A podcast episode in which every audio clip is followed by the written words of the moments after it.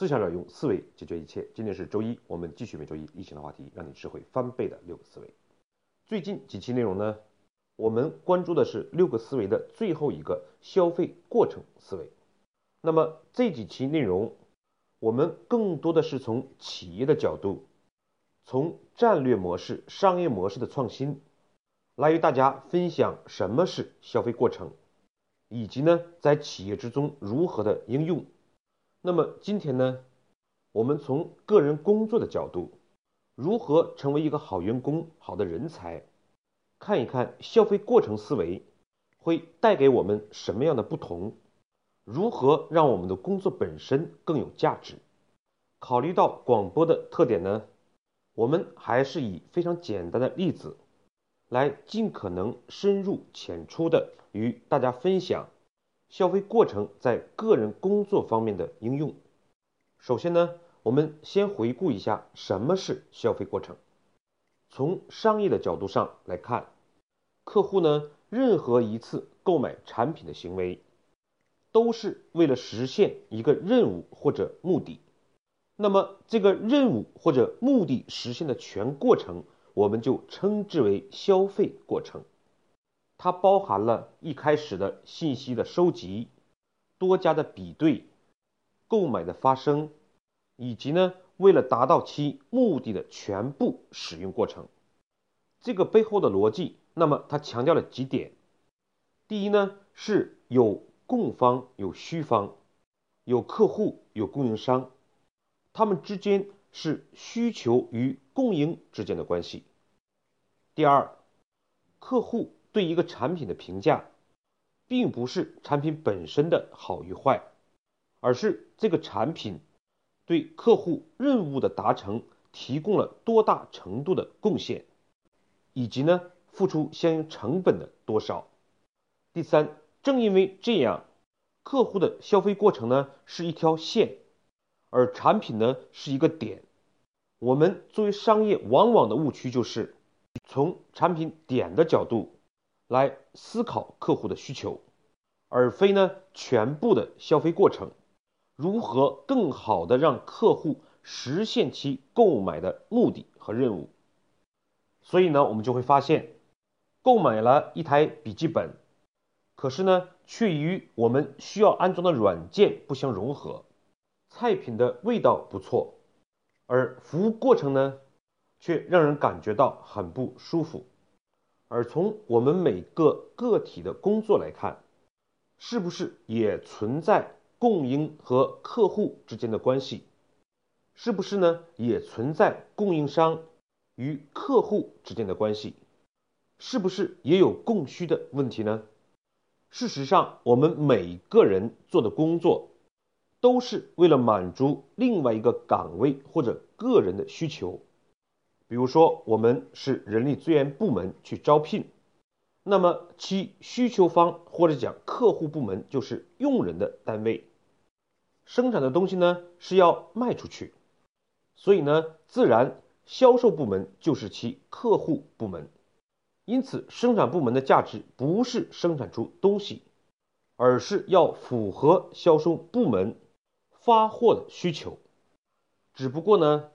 通常由于组织公司的存在，以及呢，我们并不是按照每单付款的方式，而是由于我们发放的是月工资、年薪，它一定程度上掩盖了岗位和岗位之间的供需关系。也正因为如此，如果我们能看到工作背后的供需关系，能有客户的意识，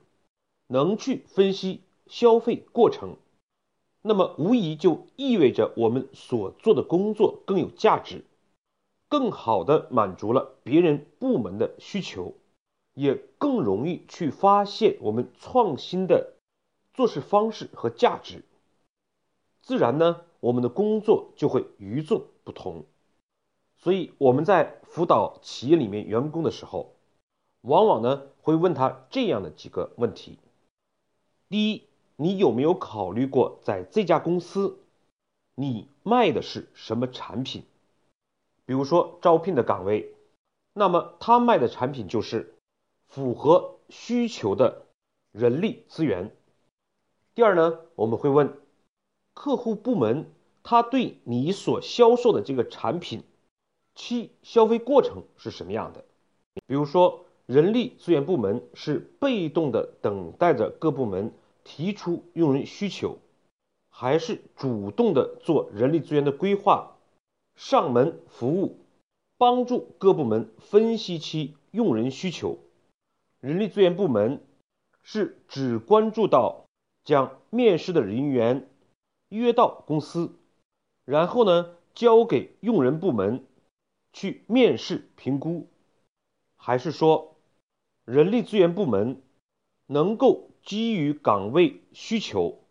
建立呢需求的模型，从人力资源角度给出客观的评估？人力资源部门是招到人之后就不管了。在新人不适应公司之后离开，再进行新的招聘，还是说对入职人员进行帮扶指引，从而呢真正的帮助用人部门解决其问题？这些的不同关键就在于我们有没有注意到用人单位他对招聘的消费过程。这个过程呢，可能包括制定人力资源的规划、提出招聘的申请、参加初试、复试等新人的入职、入职之后的胜任、转正的评估。当我们看到这个消费过程的时候，我们自然就会发现，人力资源要做的不仅仅是约人到公司，甚至不仅仅是。讲人通过面试招聘到岗，还需要关注其胜任能力的形成，如何更好的适应公司。第三呢，基于这个消费过程的分析，你觉得客户部门最关注的需求是什么？而你所提供的产品是否满足了这些需求？有没有提供独特的？超越客户需求的价值，所以呢，事实上，我们在对自己工作思考的时候，更多的是从我的角度，如何更好的工作，提升相关的技能，积累经验，或者呢，建立与领导同事之间的关系。但是事实上，最重要的是对我们工作方向的分析。当我们在主观上的思考如何更好工作的时候，已经不知不觉中将我将自己放在了中心，而客户呢，从来都不关注你是如何更好工作的，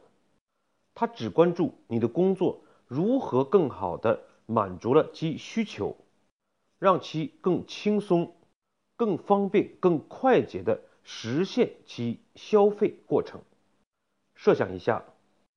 如果呢一个总经理跟你提出来，需要呢快速的帮助招聘一个秘书，而你的回答是：您明天有时间面试吗？那么这一定非常让总经理惊讶，怎么可能没有发布简历、参加招聘会等方式？马上就会有合格的面试人员呢。而事实上，如果我们善于去分析消费过程，如果能做到客户部门提出需求，我们以很短的时间就能有合格的面试人员，这无疑会让客户超越期望，甚至是颇感惊讶了。那么，当我们认为这是一个改善点的时候，我们自然在思考如何更好工作的环节，会有创新的想法。我们可以基于公司的战略发展、实际情况，去评估公司可能存在的未来人员需求，并提前做好相关需求的人力资源储备。我们可能通过 QQ、微信、论坛、社交活动，积累了后备的符合要求的面试人员，这事实上就是你的竞争力，是你卖产品、做工作与众不同的地方。如果没有这样消费过程的分析，没有这样的选择，那么我们的努力、我们的工作，自然不会指向这个方面。在东北话里面，会对那些善于发现活儿、